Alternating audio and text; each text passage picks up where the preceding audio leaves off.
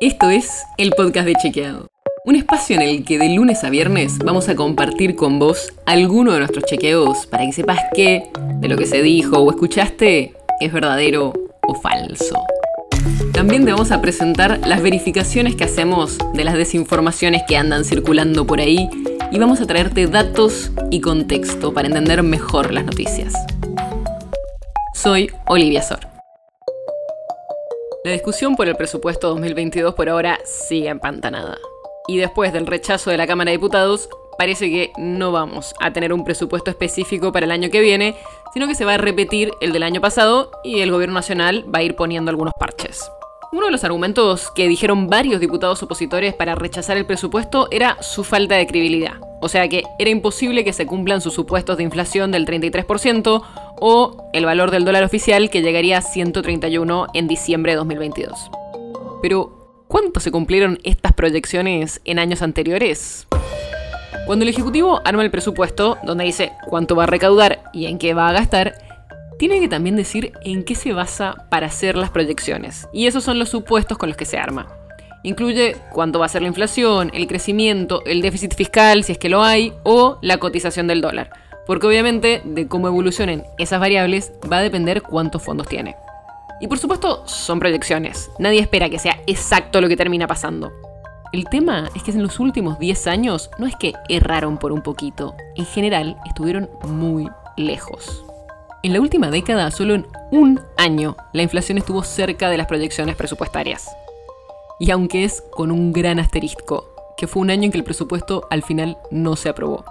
A fines de 2019, el proyecto que presentó Cambiemos no fue tratado por el Congreso y el gobierno, ya encabezado por Alberto Fernández, prorrogó la vigencia durante 2019 para 2020.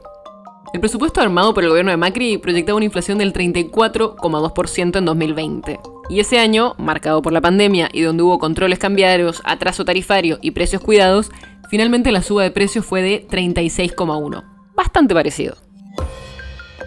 El resto de los años la diferencia fue casi siempre de dos dígitos. La más alta fue en 2018.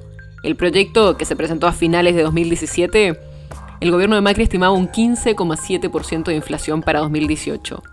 Pero finalmente, después de la crisis cambiaria que llevó al acuerdo con el FMI, la inflación alcanzó el 47,6%, o sea, casi 32 puntos de diferencia. Si vemos la variación de la economía, o sea, del Producto Bruto Interno, pasa algo parecido.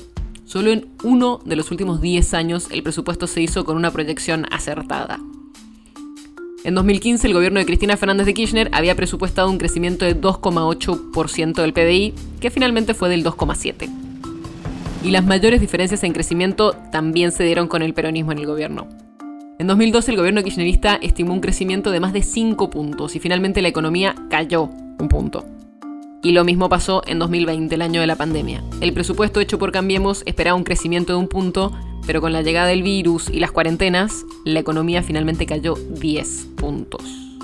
Tampoco acertaron en términos de déficit fiscal. La mayoría subestimaron esa diferencia entre lo que se gasta y lo que recibe el Estado. Incluso la mayoría de los casos prevían que iban a haber superávits, o sea que el Estado iba a recaudar más de lo que gastaba, algo que no se logró en ningún año de la última década. Y tampoco los presupuestos fueron muy buenos proyectando el valor del dólar.